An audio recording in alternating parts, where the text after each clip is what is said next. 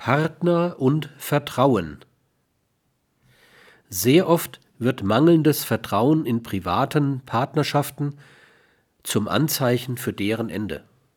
Der Aufbau von Vertrauensfeldern ist eine wichtige Voraussetzung für eine biophil gelingende Partnerschaft. Nicht selten tauchen in meinen Sprechstunden Paare auf, zwischen denen das Vertrauensverhältnis massiv gestört ist. Vor allem die Eifersucht ist der ärgste Feind jedes Vertrauens und jeder auf Vertrauen aufbauenden Liebe, eine andere dürfte es kaum geben. In der Partnerschaftstherapie wird sehr oft der Aufbau eines Vertrauensfeldes wichtiger sein als jede Beschwörung ehelicher Treue.